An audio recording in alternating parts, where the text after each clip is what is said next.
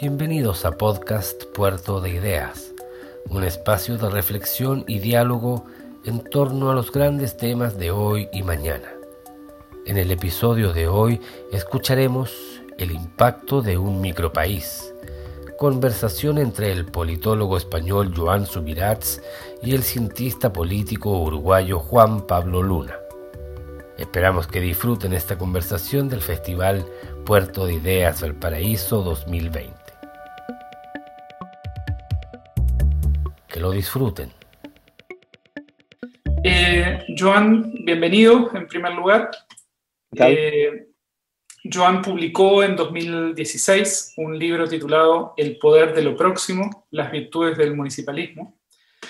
Eh, y es un libro que si bien está pensado para, para el caso español y, discute eh, bastante en profundidad la, realidad de, del fenómeno municipal, no solo en España, sino también en el contexto de la Unión Europea, eh, a nosotros nos resulta interesante y, sumamente estimulante pensar eh, en, el fenómeno municipal, sobre todo a partir de eh, distintos eh, escenarios que se están configurando en Chile en, estos meses y en estos años. Por un lado, eh, desde el estallido social del, año pasado, lo municipal, los alcaldes, digamos, aparecen como actores fundamentales y actores como los únicos actores probablemente, digamos, capaces de retener eh, legitimidad y empatizar en parte con eh, lo que está pasando y lo que había pasado en el trasfondo del estallido. Al mismo tiempo, eh, el próximo año vamos a elegir por primera vez gobiernos regionales este, que están un nivel por encima, digamos, de, del, nivel municipal. Y al mismo tiempo, en ese contexto y en esa misma elección, también vamos a elegir nuevas autoridades este, municipales. Entonces, eh, para, para, abrir la conversación, se me ocurre, Joan, eh, que lo primero eh, es hacer un, un, pequeño paneo por, por, por, tu argumento respecto a la importancia de volver a las municipalidades como ancla de los procesos políticos y de representación en las sociedades contemporáneas. por qué y cómo estructurar o reestructurar la representación política desde lo municipal, que es eh, la línea que tú eh, trabajas en, este libro del poder de lo próximo. Eh, y tal vez pedirte que profundices un poco en, digamos, las distintas dimensiones de un argumento que para mí es fundamental y es uno de los valores principales del, del libro. Este no es un argumento en favor de la descentralización como descentralización o por sus virtudes, por ejemplo, en términos administrativos Aquí lo que Joan propone es eh, una idea de eh, repolitizar lo municipal, de llevar eh, la política y hacer de la política municipal este, una clave fundamental de, un sistema de representación político renovado. y al mismo tiempo propone anclar esa repolitización en una noción de bienes públicos y de, comunes, este, eh, que también eh, eh, resulta muy interesante, muy refrescante y que lo mueve fuera, digamos, de los argumentos tradicionales sobre las bondades de la descentralización. Entonces te pediría para empezar plantear un poco ese argumento y, luego lo vamos en la medida de lo posible trayendo a la, realidad chilena. Muy bien. gracias ante todo, Juan Pablo, por, por, la presentación y por, esta, por la oportunidad de esta, de esta conversación. Y, luego, pues un poco siguiendo el hilo de lo que, de lo que comentaba Juan Pablo, ¿no? Históricamente todos sabemos que en la estructura clásica de las instituciones políticas, los municipios siempre han estado, digamos, en, el nivel, eh, digamos, más bajo, ¿no? Ocupan esa posición eh, en la jerarquía institucional como la más baja. Ah, a pesar de que en la tradición anglosajona, por ejemplo, los municipios han tenido siempre una lógica como fundacional, ¿no? Es decir, en la tradición anglosajona, tanto británica como americana, el, poder surge desde, desde, lo local y se va construyendo hacia arriba. En la tradición más continental, ah, más, digamos, napoleónica, que en parte, digamos, es la propia de España y que también es la de América Latina, eh, la visión es en cambio más que desde el Estado ¿no? Se distribuyen competencias hacia abajo, digamos. Yo creo que esa, esa doble mirada es importante eh, tenerla, porque podríamos decir que a medida que aumenta la globalización, ah, refuerza curiosamente el poder del local. ¿no? Es decir, que aparentemente deberíamos pensar que cada vez más las cosas son las mismas en todo el mundo y que lo local pierde papel y en cambio estamos, o al menos yo estoy viendo eh, que la cosa va en sentido contrario. Y ahí es muy importante lo que decía Juan Pablo de la politización, ¿no? Es decir, eh, si, si uno mira de manera fría el nivel de competencias de los municipios, pues tienen lo que tienen. Pero si uno, en vez de hablar de las competencias, mira las incumbencias, que es una palabra un poco distinta, entonces realmente el cambio es brutal, ¿no? Porque en las incumbencias está todo, ¿no? Es decir, que, digamos, una persona sin techo a lo mejor no es competencia del municipio, pero es incumbencia del alcalde el qué hacer con esta persona que duerme en la calle o, digamos, si no hay suficiente comida para distribuir, tengas o no tengas competencia, tienes incumbencia, ¿no? Y eso políticamente es importante porque un, un, alcalde o una alcaldesa que le preocupe la salud, la calidad de vida, el bienestar de, sus ciudadanos, tiene que luchar políticamente para que eso funcione independientemente de que las competencias sean suyas o no, porque sí que tiene las incumbencias. Es decir, aquí es un poco la, hipótesis de que, de que si bien la, la, cercanía entre ciudadanos y poder se ha visto históricamente bien desde el punto de vista de representación, pero también se ha visto mal porque de alguna manera había algo negativo en el localismo, ¿no? en un exceso de proximidad que generaba discrecionalidad, corrupción, corruptelas. ¿no? Entonces ha habido una mirada curiosa, vista desde hoy, en que todo lo que era más lejano al ciudadano era más imparcial y generaba un, mayor servicio al bien, común. Cuando en realidad lo que estamos viendo es que los estados son mucho más proclives ahora a, digamos, a, oír los cantos de sirena de los fondos de inversión o de, grandes lógicas globales y se olvidan de lo que son las dinámicas locales. ¿no? Es decir, yo creo que, eh, yo creo que el, el reforzamiento a mí me gusta hablar de esferas de gobierno y no de niveles de gobierno, ¿no? Porque niveles de gobierno dan una, mirada jerárquica, ¿no? Si miramos eh, eh, las distintas esferas de gobierno, la globalización ha provocado un fenómeno de pérdida de significación de la esfera estatal, en parte, y ha reforzado la significación de la esfera local. Ahora, curiosamente, con el coronavirus y con el COVID, los estados han tenido una ventana de oportunidad porque, digamos, a través, digamos, de las regulaciones sanitarias de carácter general, han recuperado un papel que de alguna manera estaban perdiendo, ¿no? Pero sigue siendo verdad, ¿no? Que las ciudades y el, ámbito urbano han concentrado población. Ah, en los últimos años ah, estamos por encima del 50% en todo el mundo. Se dice que vamos a llegar al 70% en el 2050. Y por lo tanto, esa, esa imagen de, lo, urbano como lo marginal o, lo local como lo marginal, lo periférico, yo creo que va perdiendo, va perdiendo fuerza. ¿no?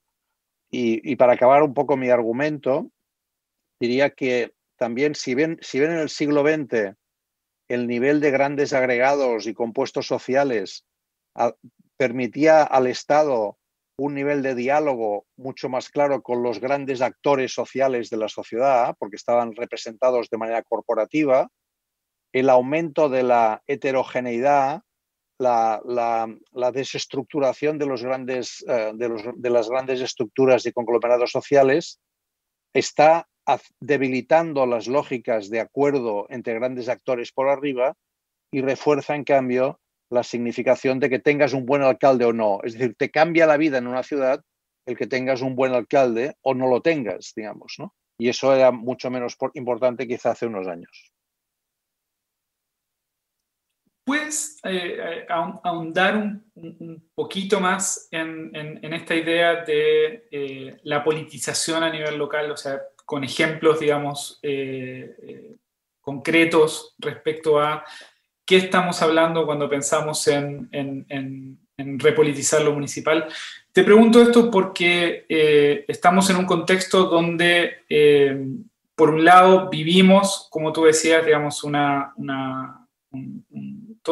y, pasamos por esta crisis de lo municipal eh, en, en, relación, por ejemplo, a los escándalos de corrupción. Esto fue muy patente en el caso español hace unos años. Eh, y al mismo tiempo tenemos, digamos, como esta, esta, esta crisis del Estado, eh, caída de los partidos eh, y de las organizaciones partidarias más nacionales, muchas veces desafiados por personalismos y por liderazgos, digamos, que juegan muchas veces de fuera del sistema y que generan, digamos, como movimientos más bien hegemónicos a nivel, o, intentan generar hegemonía a nivel más eh, de, mayor agregación, ¿cómo, cómo, cómo se entronca y, cómo se manifiesta en, la práctica esta politización de, eh, lo cotidiano a, nivel de las, de las ciudades? Sí, yo te diría que la, la clave para mí es, digamos, ir más allá de lo que es el marco institucional eh, que ha venido dado. ¿no? Eh, hay un ejemplo de Benjamin Barber, ¿no? un politólogo norteamericano que falleció hace un par o tres de años, ¿no? que creo que en el libro lo cito, ¿no? cuando él dice que, que, cuando imaginémonos, dice, una reunión de, de, cinco alcaldes o alcaldesas de cualquier parte del mundo, desde Sudáfrica hasta, hasta Corea, desde Chile hasta uh, Dinamarca, Ah, o hasta, digamos, ah, yo que sé, Nairobi, esos cinco alcaldes, cuando se encuentran, dice Benjamin Barber, al cabo de cinco minutos estarán hablando de los mismos temas. Si uno imagina los cinco jefes de Estado de estas ciudades en una reunión parecida, tardarán, dice él, varios días en saber si el sistema es presidencial, parlamentario, si la Constitución les permite hacer esto, lo aquello, si las culturas políticas son distintas. ¿Por qué? Porque hay, un conjunto de problemas vinculados a lo local que son exactamente iguales en todo el mundo. ¿no? Estoy hablando de, residuos, de movilidad, estoy hablando de, bienestar en general, pero también de salud y de educación, de escuelas, tengan o no tengan competencias. ¿eh? Eh, estoy hablando de, por ejemplo, eh, elementos de polución atmosférica, estoy hablando de vivienda, estoy hablando de accesos. Y esto, estos problemas que se viven en primera, en primera persona, hay incluso una, un análisis de la, de la situación en Francia que dice que muchos alcaldes tienen problemas psicológicos, un 5% creo que es, y tienen que ir al, al psicólogo porque eh, el nivel de presión que tienen por la cercanía es brutal. Incluso no van, no van a desayunar siempre al mismo bar porque los lo están esperando allí, o si viven muy cerca de la alcaldía, incluso toman el carro para, para ir hasta la alcaldía, porque si no, pues van, a estar una hora ah, caminando por la calle. ¿no? Esta sensación de que ellos son la solución con patas, ¿no? Eh, tengan o no tengan, digamos, competencia. Y por lo tanto eso les da un, nivel, digamos, de, proximidad que exige, si tú quieres, digamos, ser capaz de mantener la representación y, conseguir, digamos, eh, la lealtad política que buscas, ¿no? Eh, tienes que, eh, digamos, independientemente de tus competencias, luchar para que eso, digamos, pueda solventarse, ¿no? sea como un proceso de intermediación política, ¿no? Es decir, tú haces de intermediario en relación a quien tiene la competencia, sea, y ahí es donde está la, eh, y, esto lo que acabo de decir es la visión más clásica, sea como no te hacen caso, movilizas a la gente que está padeciendo estos problemas para juntos exigir una respuesta. Politizar en este sentido, desde mi punto de vista, es ir más allá de tus competencias y, e ir más allá de tus competencias con la comunidad que sufre ese problema y por lo tanto movilizando políticamente ese sector, con lo cual, digamos, de alguna manera estás convirtiendo el tema no en un problema competencial jurídico institucional, sino en un tema político. Yo creo que este es una, un elemento clave, digamos, la, el ejemplo más claro en, en, nuestro caso en España y en Barcelona es, es evidentemente nuestra propia alcaldesa, que fue la lideresa, digamos, del movimiento de los afectados por la hipoteca y que hizo, lideró todo el, proceso político a favor de una vivienda, de la vivienda pública, cuando en España realmente el porcentaje de vivienda pública es, eh, es digamos, eh, anecdótico, es el 1%, ¿no? que comparado con muchas partes de otras partes de Europa, pues eh, se ve que aquí este es un tema ah, muy grave. ¿no? Entonces yo diría que desde mi punto de vista, politizar el mundo local quiere decir el reforzar ¿no? Ah, esa idea de que lo local es clave para el bienestar cotidiano. ¿no? Y la cotidianidad tiene que ver con muchísimos aspectos ¿no? de los que antes comentaba, ¿no? desde el transporte, por ejemplo, ¿no? cuánto tarda la gente en ir desde su vivienda a su lugar de trabajo, Ah, en, qué condiciones vive, ah, cuáles, eh, cuáles son sus accesos a la escuela, digamos, al, al 0-3 años o más allá, cuáles son las condiciones de, salubridad en las que vive, cómo se protege a la población de la polución atmosférica que genera el transporte, el transporte privado, etcétera, etcétera. Sí, yo te preguntaba esto justamente porque eh, creo que hay, eh, por ejemplo, digamos, pensando en el, en el, en el caso chileno, eh, hay, hay, múltiples ejemplos en los cuales los alcaldes desde hace tiempo han pasado de, de, digamos, de la competencia a la incumbencia. ¿no? Por ejemplo, en el tema de seguridad pública. Donde sin tener competencia, digamos, empiezan a encargarse a desarrollar aparatos de seguridad pública para los cuales eh, no, no, no, tienen, digamos, eh, jurisdicción, eh, pero se ocupan del problema. Y en el contexto del de, el, estallido social el año pasado, los alcaldes se convierten en un actor político fundamental, presionando, por ejemplo, por un plebiscito nacional. Este, y siendo completamente por fuera, digamos, de, la institucionalidad, pero coordinando entre alcaldes de forma muy transversal para generar una solución al, conflicto. Lo mismo en, cierto sentido respecto a la ayuda, social y el, manejo del COVID y, la política de, manejo del COVID en, esta, contingencia. Pero eh, también te preguntaba esto porque yo creo que hay, cierta tensión entre eh, esta idea de que las municipalidades se encargan de los problemas cotidianos de la gente y de resolver problemas este, que pueden ser más bien eh, terrenales, ¿sí? con esta idea de politización que yo creo que en tu, en tu sentido, digamos, es una idea que va mucho más, que es mucho más profunda, digamos, que la solución de problemas cotidianos. ¿no? Entonces, los municipios son importantes porque incumben a la gente eh, en su cotidianidad, eh, pero tú los ves como el locus desde el cual rearticular una política grande. Claro, porque hay, hay, también ahí un factor, eh, creo, importante de cómo imaginamos un tipo de implicación política de la ciudadanía que no sea la de simples usuarios de los servicios. En la que de hecho es un documental de Ken Loach, ¿no? que es el, espíritu del 45, que está perfectamente disponible en, Internet, eh, que, es, que es una película que está pensada para explicar el por qué después de la Segunda Guerra Mundial eh, se produjo, ¿no? no ganó Churchill, que era el, gran héroe de la, de la guerra, sino uh, ¿no? que nadie conocía y era más bien una persona anodina, pero que era el líder del Partido Laborista y que planteaba un programa muy potente, ¿no? De, siguiendo la doctrina Beveridge, ¿no? De, bienestar social.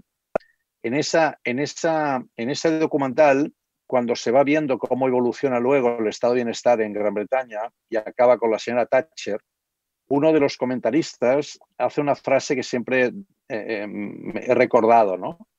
Dice, imaginamos, nos imaginamos que habíamos ya ganado todo a través del cambio en las políticas ah, y entonces simplemente nos convertíamos en, usuarios, ¿no? Votábamos cada cuatro años, pagábamos impuestos y éramos usuarios de los servicios, pero no estábamos implicados en conservar y en mejorar estos servicios, sino simplemente lo veíamos como clientes de esos servicios. ¿no?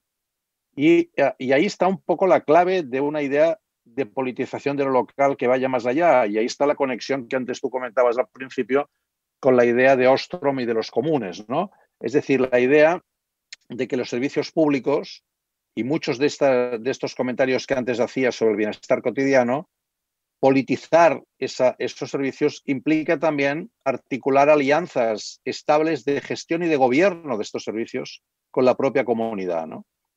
Y ahí es donde, digamos, eh, hay una trascendencia de la representación, porque no sé, digamos, esa representación no es no te preocupes, dime cuál es tu problema y yo lo voy a resolver y te voy a dar respuesta, sino vamos a construir juntos cuál es la definición del problema y vamos a ver juntos cómo lo resolvemos y justo junto cómo nos implicamos. ¿no?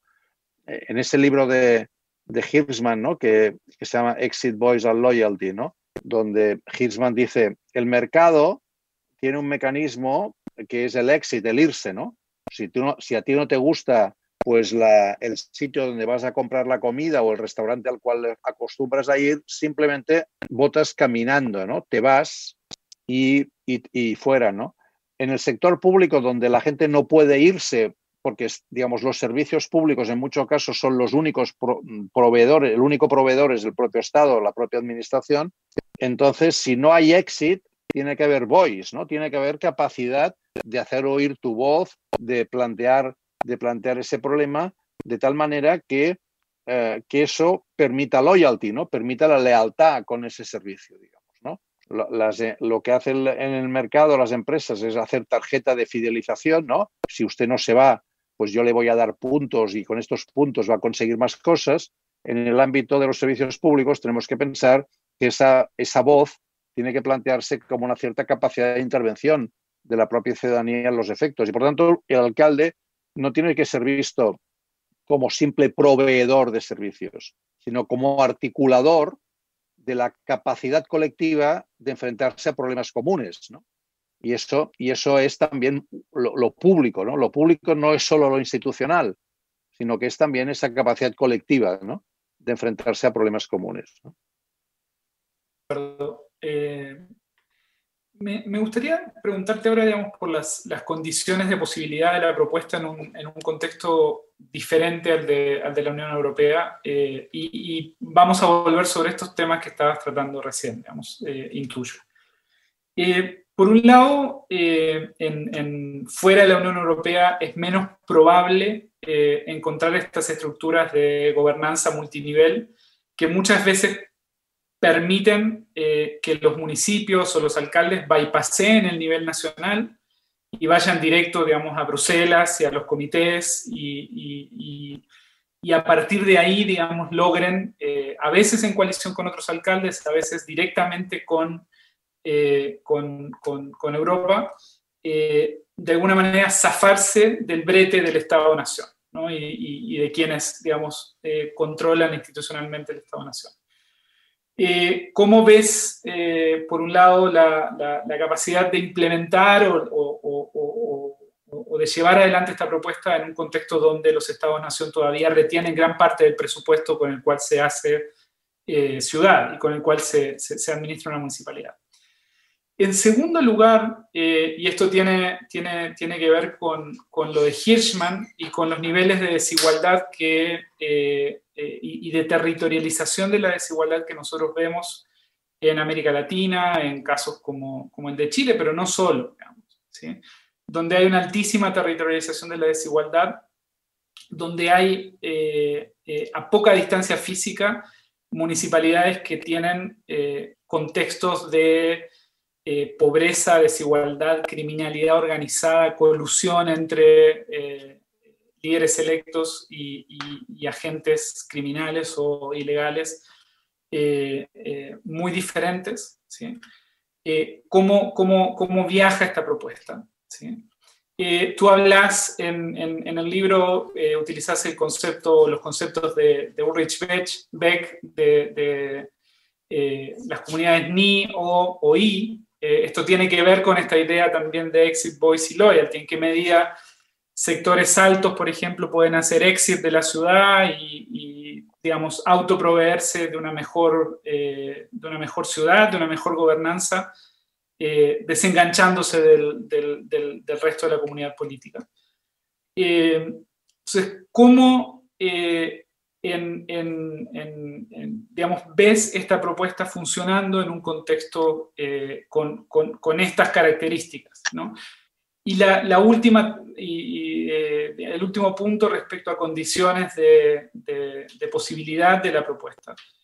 Eh, tiene que ver con la escala. Tú, y, creo que es una de las claves, digamos, para, las dos preguntas anteriores. Eh, nosotros tendemos a, o tenemos en el caso de Chile, municipalidades que son, en, las áreas metropolitanas son barrios, más que ciudades. Eh, y me parece que tú estás pensando más en una escala a nivel ciudad. Entonces, hay, una escala específica, digamos, donde la propuesta funciona mejor, eh, cómo nos movemos de una situación como la que te acabo de describir a una situación más parecida a, la, que, a la que tú teorizas en el libro y, relatas en el libro para el caso. Sí, yo, mm, bueno, las tres cuestiones son muy, muy pertinentes, ¿no? Lo que está ocurriendo cada vez más, en, no solamente en Europa, yo diría en el mundo, es la facilidad a la que antes aludía yo cuando hablaba de Barber, de las redes entre ciudades. ¿no? Es decir, eh, por ejemplo, eh, la, relación que hubo en, el momento, ahora no es el problema, ¿no? pero hubo un momento en que Airbnb o Uber, eh, digamos, hacían un tipo de planteamientos y de, y de, y de prácticas en todo el mundo eh, que en muchos casos ponía en cuestión las, las capacidades de, los propios estados y evidentemente de las ciudades. ¿no? Es decir, eh, este tipo de, redes ¿no? de, grandes operadores globales, ¿no? Utilizando GAFA, ¿no? Google, Apple, Facebook, Microsoft ¿no? y Amazon, eh, aterrizan en las ciudades saltándose todo tipo de, reglamentaciones y alteran, digamos, de manera brutal las estructuras de, regulación internas, de tal manera que pueden provocar eh, fenómenos de gentrificación espectacular en las ciudades eh, sin que el Estado sea capaz de, proteger ni de controlar esto. Entonces, ahí es donde empezaron a surgir, por ejemplo, yo me acuerdo muy bien, una reunión entre París, eh, Nueva York, Ámsterdam Barcelona y Londres, de los alcaldes de estas ciudades, para tener una política conjunta en relación a Airbnb y a Uber. De tal manera que hicieron una declaración, plantearon este tema en la Unión Europea, lo plantearon en, Naciones Unidas y, y, de ahí empezaron a surgir y constantemente hay articulaciones entre ciudades planteando, digamos, problemas, problemas comunes que les, que les afectan a pesar de que no tengan, digamos, eh, propiamente, por ejemplo, ningún tipo de vínculo a nivel internacional. O sea, la facilidad que hoy también plantea la globalización para hacer estrategias comunes entre ciudades, ¿no? Los C10, los C40, los C20, que están apareciendo en muchos casos. Yo, por ejemplo, ahora me ocupo de política cultural en el Ayuntamiento de Barcelona. Pues hay una, una organización potentísima a nivel, de, a nivel de cultura entre ciudades que lo que hace es intercambiar prácticas, una comunidad de aprendizaje y de políticas comunes. ¿no? Yo creo que eso, eso está, está saltando, ¿no? esta diplomacia ciudadana está saltando por encima de las, de, de, los, digamos, de las competencias de los estados, de la misma manera que los operadores globales están saltándose estos estados y llegan a operar en las ciudades de manera, de, manera imprevista. ¿no? fijémonos, por ejemplo, lo que está ocurriendo con Amazon y con todo el tema de la distribución de productos y cómo esto está provocando grandes problemas en los, en los comercios de proximidad, ¿no? Les está provocando crisis en las librerías, por ejemplo, ¿no? Ahora eh, desde Barcelona y desde una red de ciudades en toda Europa se está promoviendo la creación de, una especie de Amazon local para enfrentarse en el tema de las librerías, a la distribución de libros, etcétera. Y en cambio otras ciudades simplemente dicen, bueno, ¿cómo, ¿cómo logramos que Amazon tenga resuelto el problema de la última milla y vamos a, hacer la logística necesaria para que esto funcione? Bueno, son dos planteamientos distintos. Tú puedes acomodar tu ciudad a, que sea más, digamos, beneficiosa para los operadores globales o puedes construir respuestas políticas a algo que tú crees que está erosionando tu propio tejido local. ¿no? Y esto es más fácil de hacer de lo que era antes, simplemente porque tú puedes buscar las alianzas locales a nivel internacional o a nivel nacional para que esto pueda darse. ¿no? Esto sería un, primer elemento. El tema de la desigualdad, esto yo, y que lo, vinculo con el tercero, que es el de la escala. Yo creo que tienes toda la razón. Es decir, uno de los graves problemas que históricamente siempre se ha considerado que, es un problema para, para el municipalismo es, es, es, el tema, digamos, de la, de, de por ejemplo, de, de, la redistribución, ¿no? O sea, si eh, se produce aquello que en políticas públicas se llama el efecto Mateo, ¿no? Se, le da más a quien más tiene, digamos, ¿no? Es decir, si tú lo que haces es eh, dar más poderes a los ámbitos locales, no es lo mismo vivir en una ciudad como Barcelona o vivir en una ciudad donde los niveles de, digamos, de capacidad de generar uh, recursos y de, y de enfrentarse a la desigualdad es muy distinto. Si simplemente lo que haces es dar más poder sin ser capaz de redistribuir, vas a generar más desigualdad. Por tanto, uh, digamos, el, la idea de, de, descentralización no es contradictoria, al revés, con la necesidad de centralizar. Tú tienes que centralizar elementos de planificación general y elementos de evaluación general. Y con esto lo que tienes que asegurar es una capacidad de redistribución entre niveles, entre estructuras locales que no tienen las mismas capacidades. ¿no?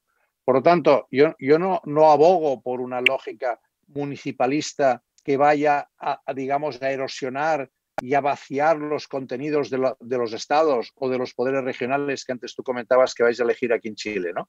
Sino al revés, que esos poderes regionales o esos poderes estatales lo que, lo que tienen que hacer es que precisamente gestionar menos directamente las cosas y ofrecer más calidad en el servicio a los poderes locales, pero en cambio planificar, evaluar y redistribuir como elementos centrales, ¿no? Porque si no, es evidente que si simplemente descentralizas vas a generar más desigualdad, ¿no? Y el tema de la escala también es importante. Claro, uh, hay un ejemplo para mí paradigmático, ¿no? De la, de, países que tienen un altísimo nivel de calidad de vida, de bienestar ciudadano, que conseguido a lo largo de muchísimos años, esto no se improvisa, que son los países nórdicos, por ejemplo, ¿no? Dinamarca, Suecia, Noruega, etcétera, ¿no? Mm, la distribución de gasto público en España, cuando murió Franco, era 88% el Estado, 12% los poderes locales, ¿no?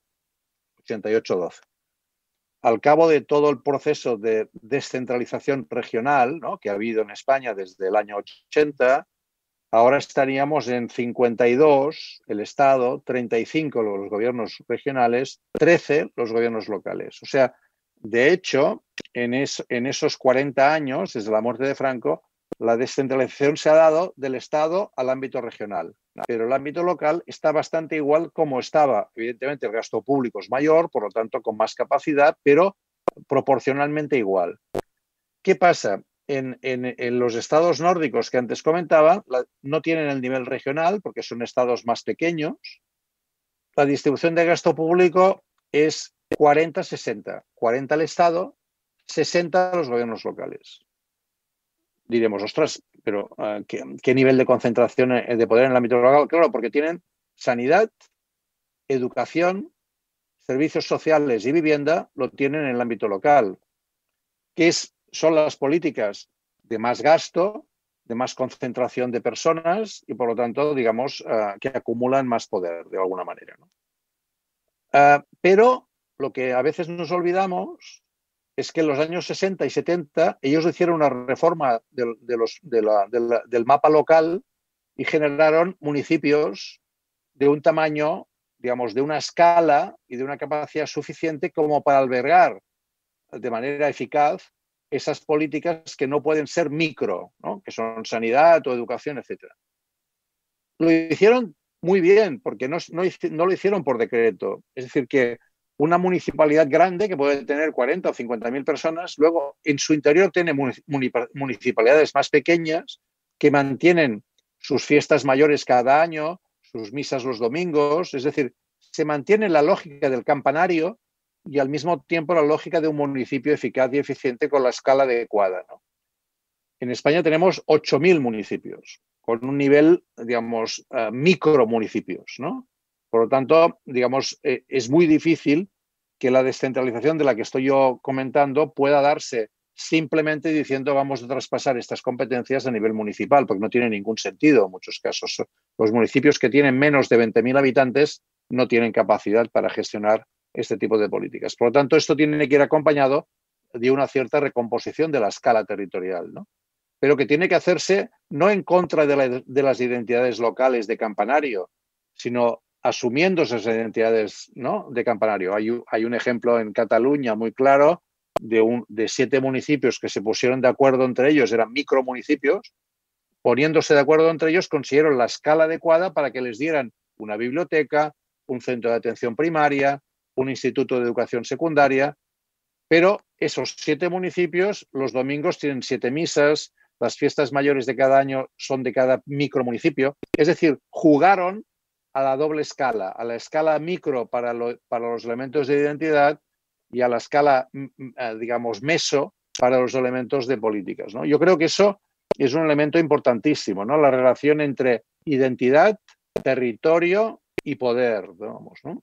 y, que, esa mezcla de elementos tiene que estar bien, eh, bien marcada. Y, y, lo mismo ocurre en las grandes ciudades. Es decir, tú, por ejemplo, Barcelona, yo creo que deberíamos, deberíamos, tenemos dos problemas en Barcelona. Uno que es, tenemos una, una ciudad de 1.600.000 habitantes en 100 kilómetros cuadrados, es la ciudad más densa de Europa, pero tiene un área metropolitana con 28 municipios, que son 3 millones y medio de habitantes. Tenemos un problema de gobernanza metropolitana, pero también tenemos un problema de microgobernanza de los distritos pequeños de Barcelona. O sea, y eso, y las dos cosas son importantes, ¿no? Es decir, que yo creo que esa, esa tensión um, que la palabra escala de alguna manera resume, es, como muy clave a la hora de afrontar este tipo de, elementos que estamos comentando. ¿no? Sí, y ahí pensando, por ejemplo, en el tema de, políticas sociales, educación, salud, en, nuestro caso eh, son políticas que son eh, administradas a nivel micro, que son financiadas eh, más allá de los traspasos entre municipalidades y desde los fondos centrales con recursos muy diferentes, con bases fiscales muy diferentes y que generan y, de alguna manera reproducen eh, eh, la, desigualdad de base. Entonces, eh, yo creo que es, sumamente importante pensar en, las escalas y en, esta, en estas distintas formas, digamos, de jugar con, estos tres elementos que tú marcabas, de identidad, territorio y, distribución del poder.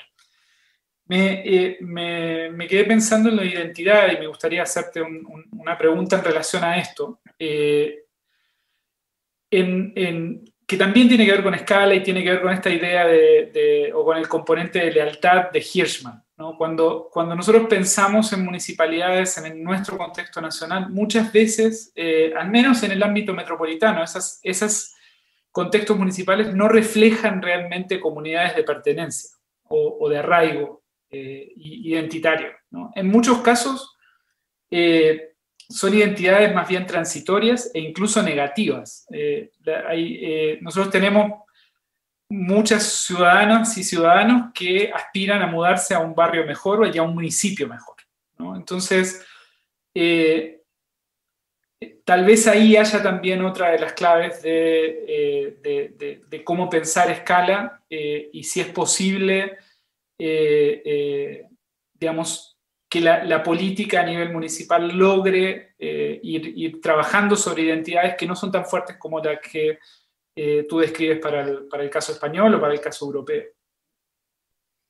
Sí, e, el tema de la identidad es un tema importantísimo, ¿no? Yo, yo, yo creo que hay una, o sea, cuando hablas de escala, cuando se habla de escala, no se puede, digamos, dejar de pensar en términos de identidad, de, es decir, eh, de sentido de pertenencia, ¿no? Y, y de sentido de comunidad.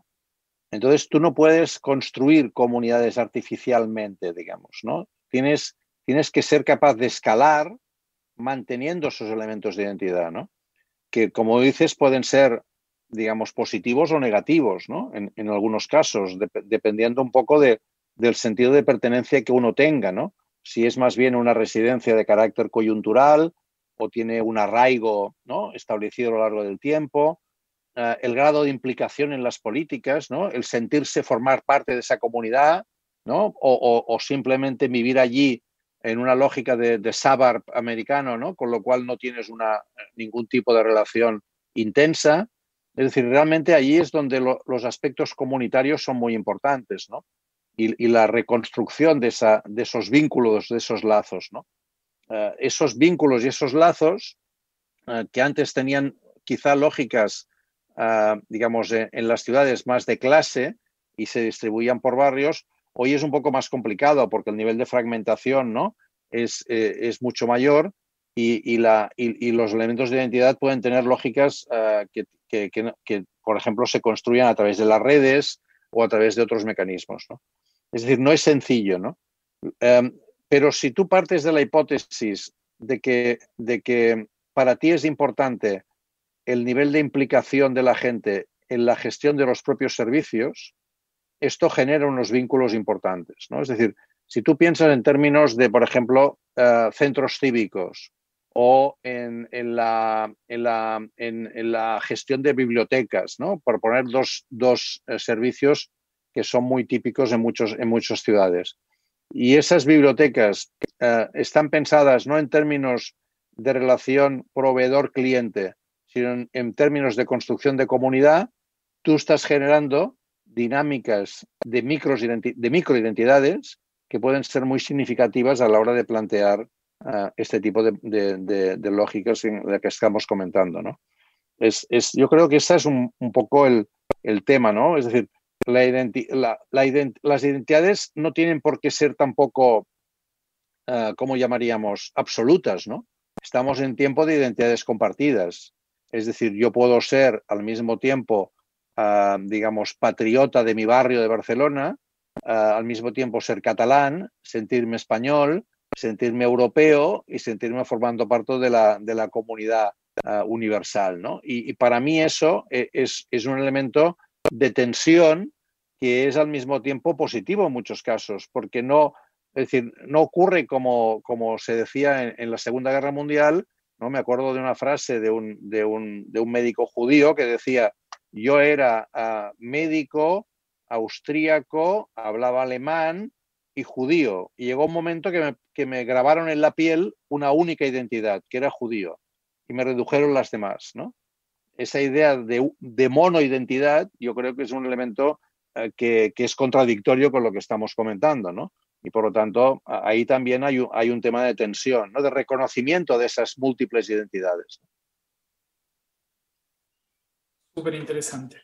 Eh, hay, digamos, quienes, quienes sostienen, eh, y no son pocos, que el, el, modelo de representación democrática, el modelo de la democracia representativa, anclado obviamente en el Estado-Nación, en los partidos políticos este, que, que, conocimos, digamos, y que, y que, desarrollamos como partidos de masas en el siglo XX, eh, está en una crisis final. ¿sí? Este, no solo en una crisis transitoria, sino en una crisis este, más bien final. ¿En qué medida eh, una democracia de alcaldes eh, puede ser una alternativa para solucionar esta crisis? Tú eh, diste algunas pistas, por ejemplo, cuando mencionabas el caso de la regulación de Uber y de Airbnb, planteabas algo así como dos coaliciones de alcaldes posibles, ¿no? una coalición más bien eh, que, abrace la competencia de regímenes y que de alguna manera genere buenas condiciones para, eh, para, para, estos jugadores globales, versus una coalición de alcaldes que puje por una re-regulación coordinada del, capitalismo. Y uno puede pensar en, lógicas, por ejemplo, de izquierda y derecha, eh, en términos de eh, el, rol de la política y el rol de las instituciones para eh, intervenir en los mercados, desde esta lógica de, los alcaldes. ¿En qué medida es eso posible? ¿Cómo se articula tu, propuesta de, de, una democracia de alcaldes con otras propuestas que se suelen eh, eh, conversar en estos días, como eh, la, profundización de la democracia directa, eventualmente el, avance de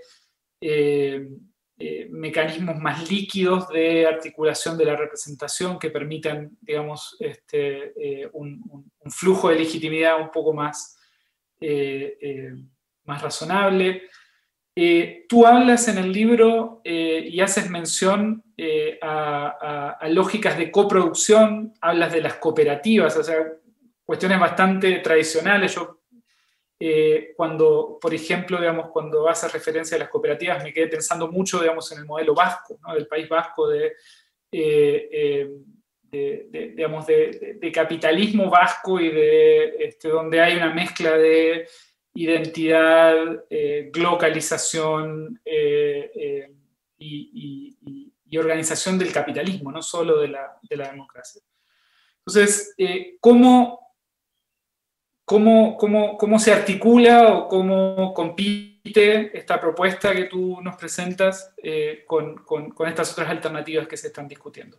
Y si quieres podemos también hacer referencia a esta distinción que a mí me parece fundamental eh, eh, tú le das mucha importancia a la tecnología, pero haces una distinción eh, bastante clara entre el, concepto de Smart City y, la construcción de una ciudad democrática. Este, ¿En qué se diferencian? ¿En qué pueden eventualmente reforzarse? ¿En qué compiten? Sí, Bien, yo creo que hay, has planteado temas también muy, muy, muy relevantes. ¿no? Por ejemplo, hay, hay una, en esa democracia de alcaldes, ¿no? que, o sea, yo no tengo una idea muy clara de, de cuál es el modelo hacia el cual avanzamos ¿no? desde el punto de vista de gobernanza global, pero sí que creo que en, en, en el escenario europeo a mí me convence una articulación, una, un reforzamiento del ámbito europeo para los temas de regulación y en cambio un reforzamiento del ámbito local para los temas de redistribución. ¿no?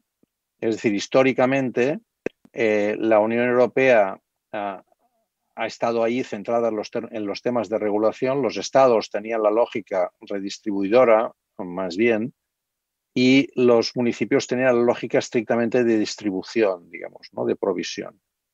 Yo creo que los, municipios necesitan reforzar su lógica de redistribución y de provisión y eh, eh, la Unión Europea necesitamos una Unión Europea o un nivel superior al de los estados. ¿no? En el caso de, América Latina deberíamos ver exactamente cómo, cómo, eso puede plantearse, pero un nivel de regulación eh, que permita trabajar lo que en este momento son dinámicas globales tipo GAFAM, ¿no? que decía antes, ¿no? y, de, fondos de grandes fondos financieros. Entonces, yo creo que no, no es solamente una democracia de alcaldes, sino que es una articulación de, en, los temas, en, las típicas políticas ¿no? reguladoras, eh, redistribuidoras o distributivas, eh, cómo puede cada uno encontrar un espacio propio. Eh, yo creo que sí que en ese ámbito, por ejemplo, todo lo que es el campo de las utilities, ¿no?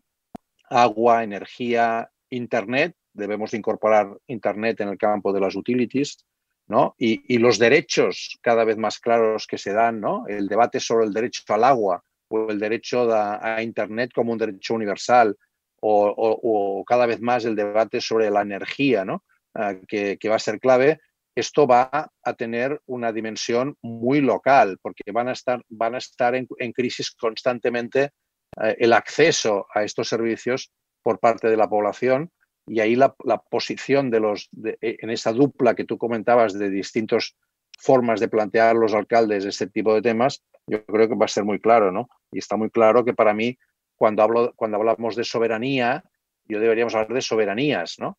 Y de esas soberanías también en las utilities, en los datos, en la tecnología como un elemento central, ¿no? Es decir, ¿quién se ocupa, quién tiene los datos de la tarjeta de movilidad Uh, es decir, del Oyster, que es la tarjeta de movilidad de Londres, ¿no? que tú compras un Oyster y puedes uh, utilizar uh, transportes de todo tipo, ¿no?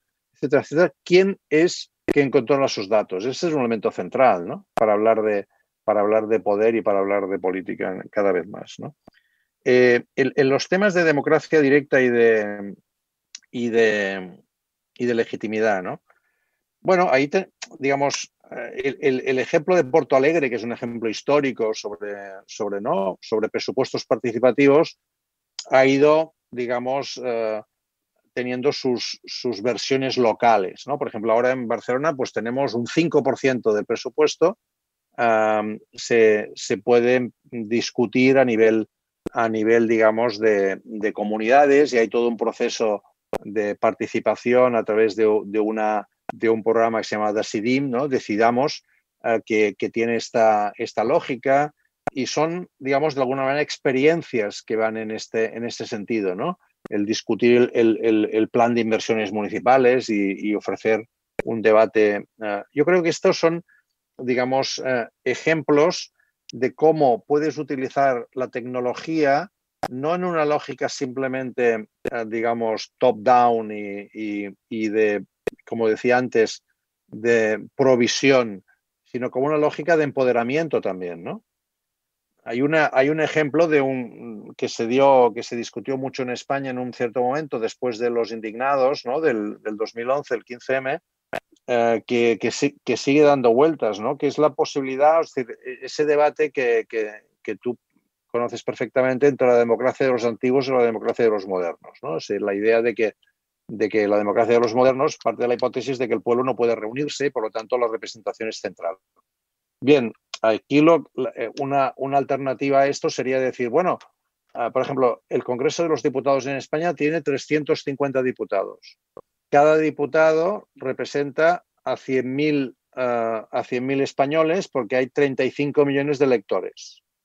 ¿por qué no imaginamos que ciertas leyes que son mucho más, que son, las consideramos especialmente importantes, se puedan, uh, digamos, uh, ofrecer un mecanismo por el cual esa ley va a votarse tal día, ¿no? El, yo qué sé, da igual, el 30 de enero, pues una semana antes la gente puede votar eh, en relación a esta ley y hay todo un debate público que trasciende el ámbito parlamentario y esos 350 votos se añadirán a los 350 que en el Parlamento, cuando se discuta esta ley, los parlamentarios acabarán votando. Por tanto, es una, es una idea de combinación entre la democracia de representación y la democracia directa, para evitar que la democracia directa tenga problemas también de, instantaneidad que se consideran negativos desde el punto de vista de una democracia madura que tiene que abordar problemas de gran complejidad y que si hubiera un elemento de instantaneidad podría fácilmente generar lógicas de demagogia, de captura de los procesos, ¿no? ¿Cómo combinar? ¿no? Bueno, ahí tenemos un ejemplo. Eh, puede discutirse, puede, puede plantearse, pero es una, un intento de que quizá ahora, con la tecnología, la divisoria clásica entre democracia de los antiguos y democracia de los modernos puede tener, digamos, expresiones distintas. Yo creo que esto es, digamos, una, algunos elementos que podrían. El, tema, el tema de las cooperativas que tú comentabas, yo lo planteo como un tema de resiliencia de ciertos avances sociales. ¿no? Es decir, uh, yo recuerdo muy bien, porque me lo comentaron en, Dinamarca, eh, que en Copenhague uh, si ahora preguntas cuál es el porcentaje de vivienda pública que hay en Copenhague, te dirán que es el 33%.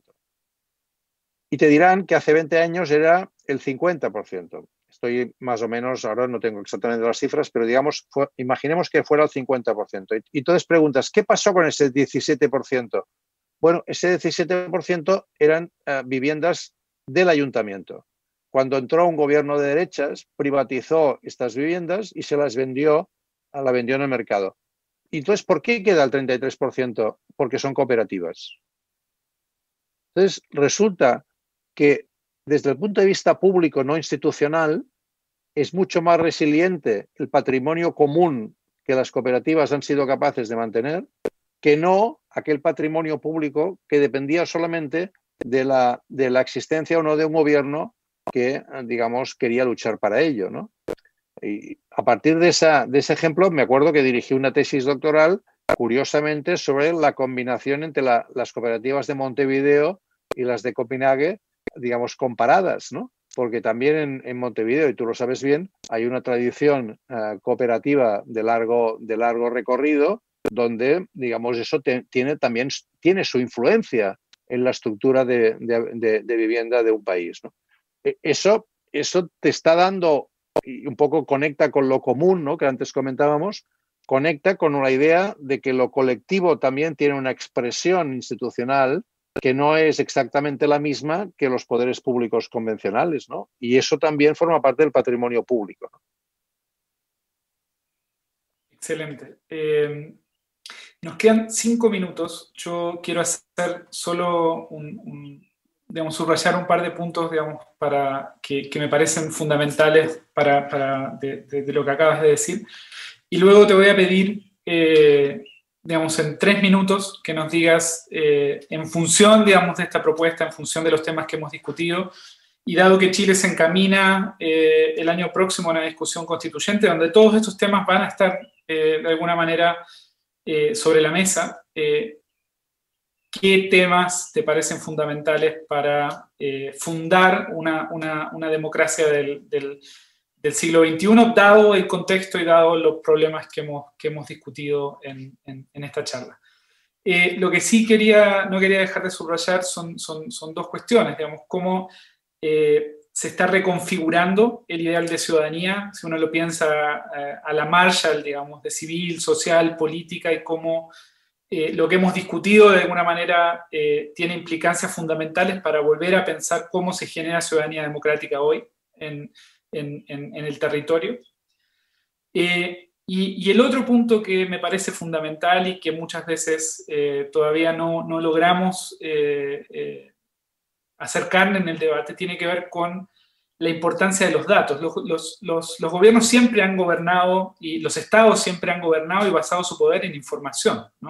Esta idea de, James Scott del, poder de lectura de los estados. Este, eh, y, hoy día eh, el, tema de los datos, la, la, soberanía sobre los datos es uno de los problemas fundamentales que eh, enfrentan las, sociedades contemporáneas con la revolución tecnológica que estamos viviendo.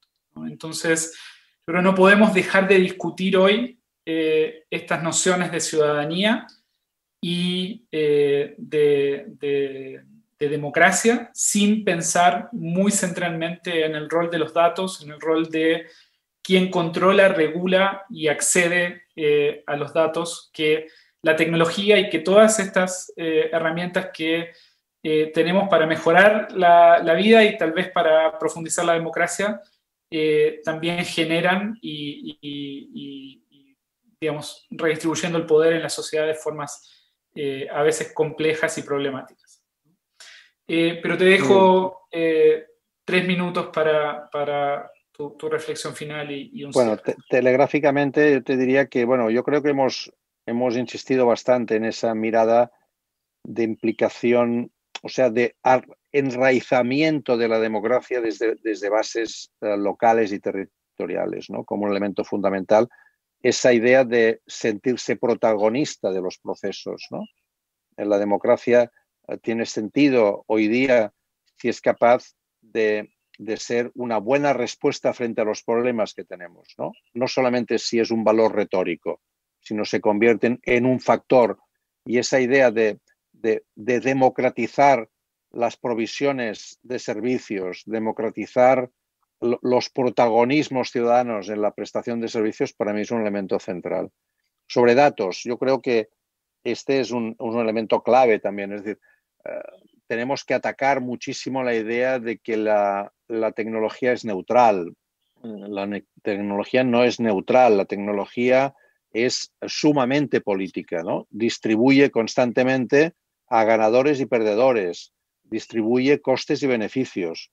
Y por lo tanto, tenemos que politizar el debate sobre la tecnología y politizar sobre todo el tema de los datos, ¿no?